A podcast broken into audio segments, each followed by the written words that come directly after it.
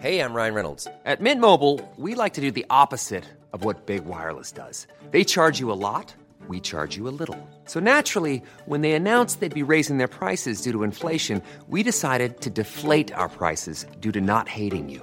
That's right. We're cutting the price of Mint Unlimited from $30 a month to just $15 a month. Give it a try at mintmobile.com slash switch. $45 upfront for three months plus taxes and fees. Promo rate for new customers for limited time. Unlimited more than 40 gigabytes per month. Slows. Full terms at mintmobile.com.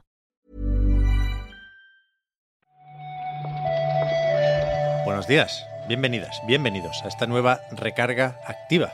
Miércoles 2 de noviembre. Regresamos después de este festivo con unas cuantas noticias acumuladas. Marta, ¿qué tal? Muy bien, descansadísima porque yo no he tenido festivo, Pep, yo he tenido puente. De verdad, ¿eh? Yo no me acuerdo cómo se hace esto ahora. Yo me he levantado hoy a las cinco y media, como un panadero, porque sin el nivel las noticias hay que ir a buscarlas y, y- y puede tardar uno horas. Bueno, bueno, yo de hecho leí, leí pues el, cierre, ya, ya lo sabemos todos.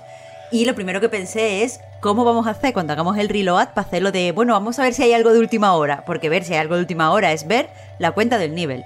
A ver si alguien coge su testigo, pero más allá de las coñas, ojalá le vaya muy bien a, no sé, quien sea que estuviera detrás de, de esa cuenta de Twitter de Nivelion, que la verdad es que era muy útil. Vamos con las noticias, va.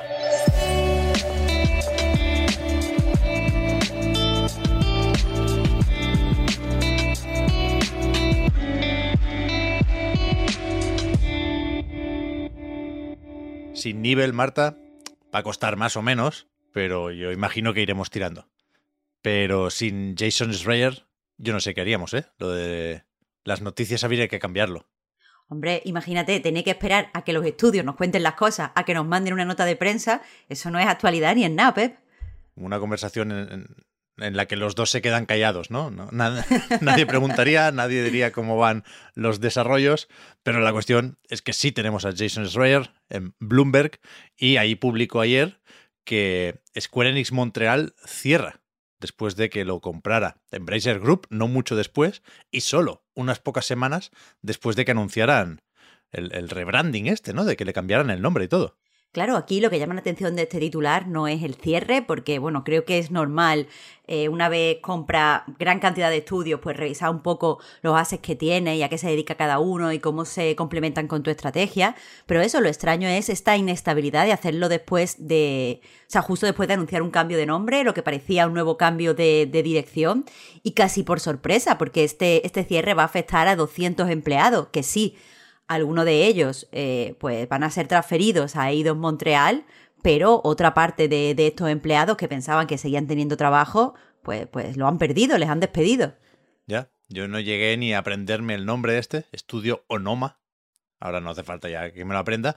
Y en relación a esto, pensando justamente en, lo que pasa ahora en Eidos Montreal, comenta también el bueno de Jason que, bueno, seguirán centrándose en, en juegos de PC y consolas. En principio dicen que, que al Embracer Group no le interesaba seguir con esas adaptaciones para móviles, Hitman Go, Lara Croft Go y compañía. Y, y lo que pasa en Eidos es que, para empezar, se ha cancelado un proyecto que por lo visto era parecido a Stranger Things, tanto que iba la cosa de niños en bicicleta, pone textualmente. Después se ha reducido la ambición de un proyecto que también está en marcha y se ha empezado, está la cosa muy muy verde, dicen, a, preparar un nuevo Deus Ex. Supongo que es lo que todo el mundo quería o esperaba aquí, ¿no? Sea como sea, eh, bueno, no, no me sorprende eh, el cierre, porque como decía, si ellos no quieren eh, pues apostar por, por juegos para móviles y prefieren concentrarse en PC y consolas, pues es natural que si tienen un estudio en esta cartera de, de compras que está dedicado a los móviles, lo cierren. Pero sí me parece eh, extraño pasar trabajadores de un estudio a otro, pero después limitar eh, los proyectos en, en ese estudio.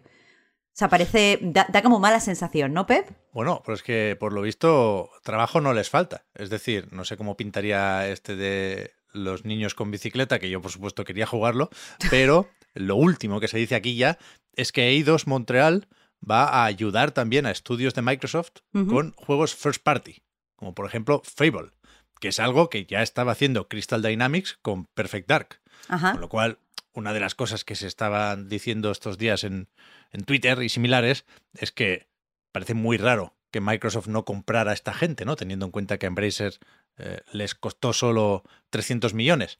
Pero, claro, ya sabemos que hay que febundat, como decimos por aquí estos días, porque primero hay que validar o aprobar lo de Activision Blizzard y después ya se verá.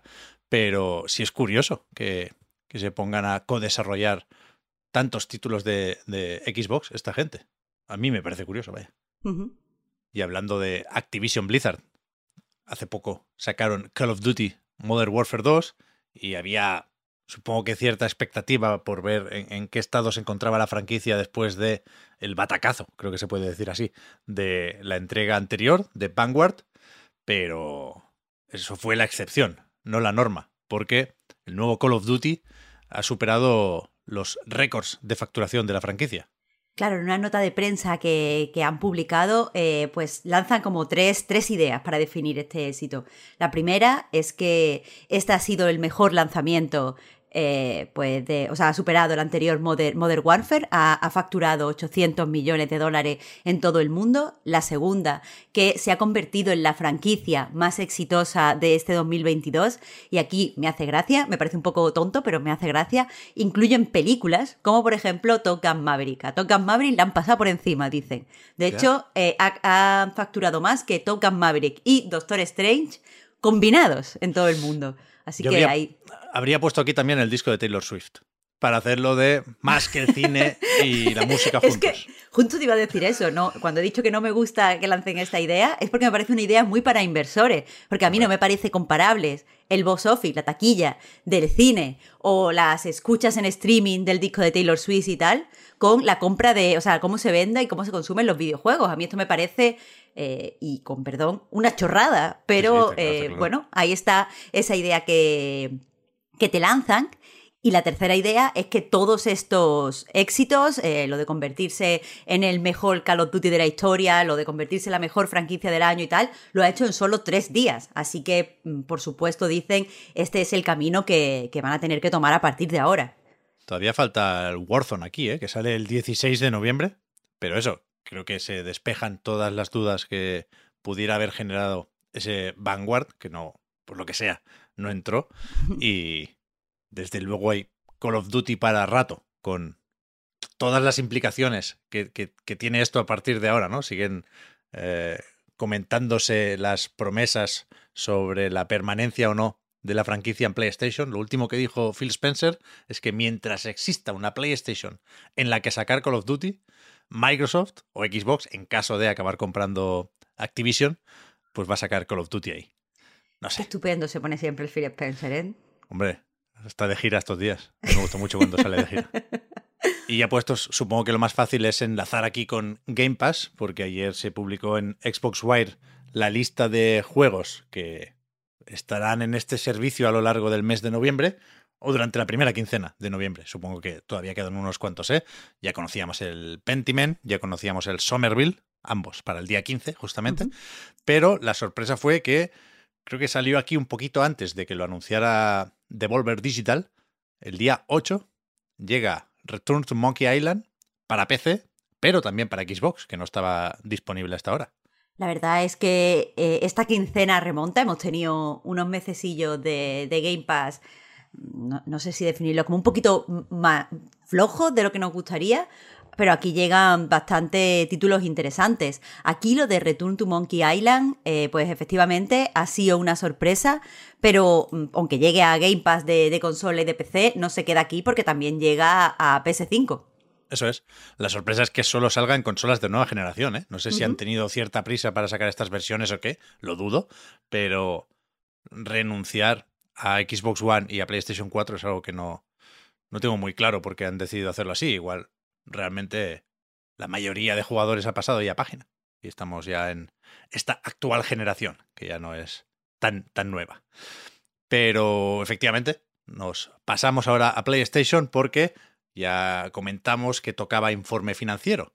Y la cosa, hasta cierto punto, va también aquí de suscripciones. Se ha comentado mucho esa caída de 2 millones de 47 y pico a 45 y pico, los millones de usuarios con PlayStation Plus, que tenía especial interés eh, analizar esta cifra ahora, porque es el primer informe que recoge un poco el, el- cambio del servicio, ¿no? Eh, esos tres niveles, con Essential, Extra y Premium, y ese acercamiento al Game Pass, si queréis, que parece que de momento no ha generado muchos nuevos usuarios.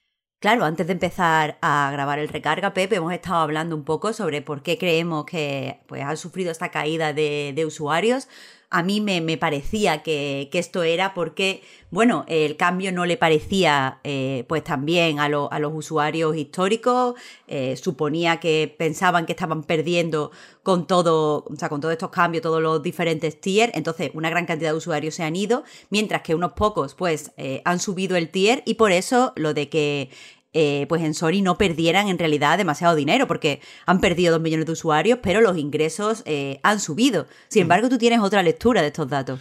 Bueno, claro, o sea, han subido los ingresos en general. Ha sido un buen Q2, supongo, aunque es complicado esto de los dineros porque ahora hay que ir amortizando el gasto por la compra de Bungie, pero, pero vaya, los, los ingresos de PlayStation son buenos y sube también la parte específicamente de suscripciones, con lo cual efectivamente unos cuantos usuarios gastan más en PlayStation Plus y, y la lectura que yo hago, cuidado, eh, Marta, es, la- es la, que, la que pone en el PDF del informe, tampoco he estado yo reflexionando mucho sobre esto esta mañana, pero dicen que han notado sobre todo la caída en, en el engagement de usuarios de PlayStation 4. Incluso hablan de que eh, en relación a hace justo un año hay más opciones para hacer cosas fuera de casa, ¿no? Que todavía hay que interpretar algunos de estos datos en clave de, de coronavirus. Pero dicen que con Play 5 la cosa fenomenal, que la peña Pues- está ahí dándole mu- muchísimo al plus.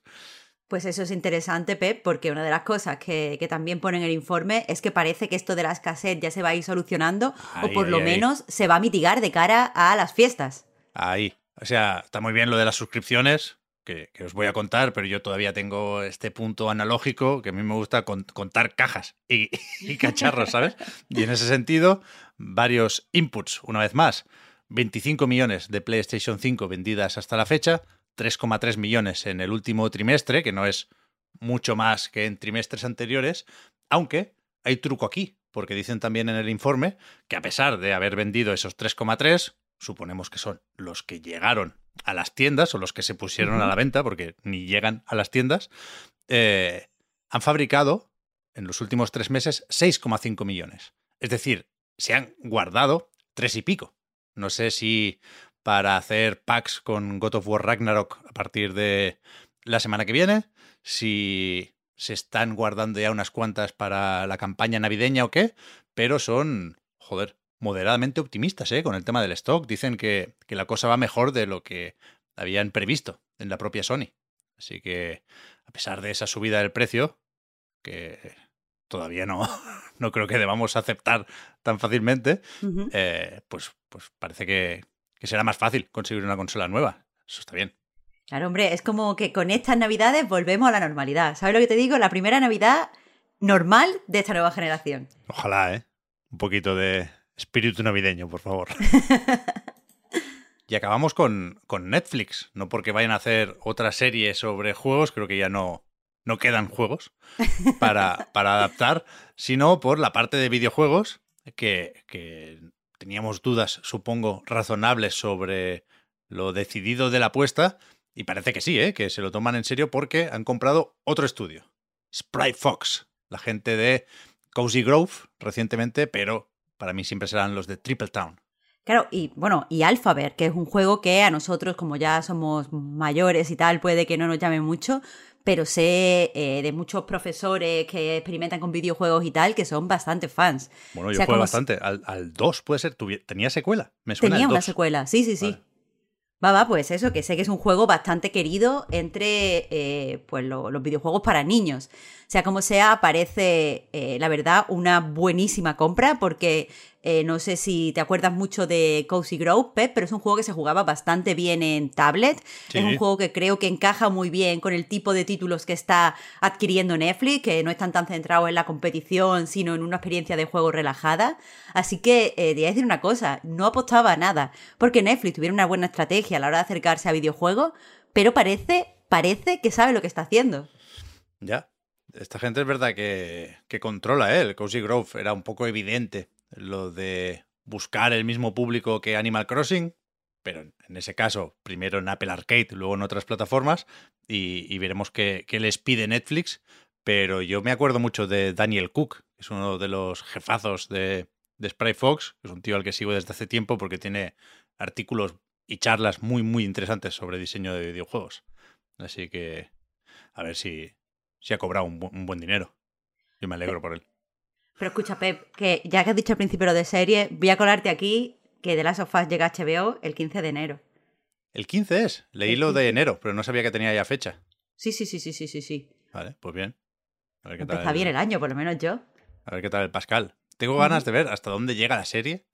Si, si se fuman ya toda la primera parte de The Last of Us, digamos, o si van a, estirar las temporadas, o si hay vistas a adaptar también la, segunda parte del, juego. Ya veremos.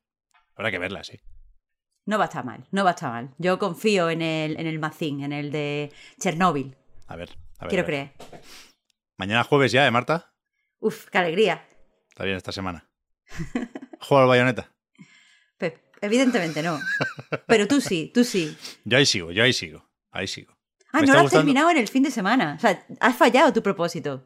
Bueno, claro, claro, no, no, me atropelló la vida una vez más. Pero ayer sí le pegué un buen repaso y todavía no lo he terminado, pero estoy más o menos cerca del final. Me dicen, me comentan. Y me va gustando más. Tengo mis problemas, sobre todo con Viola. Pero bien, bien. No me quejo, no me quejo. Pa'lante. Bueno, lo comentamos mañana en el Reload, ¿no? Eso es. Entre mañana y pasado estamos sincronizando relojes. Tendremos que grabar el podcast Reload y ya por la semana que viene. Bueno, todavía queda, me estoy adelantando mucho. De momento, una recarga más. Muchas gracias, Marta, por haber comentado la jugada y hablamos ahora. Muchas gracias a ti, Pep. Hasta la próxima. Chao.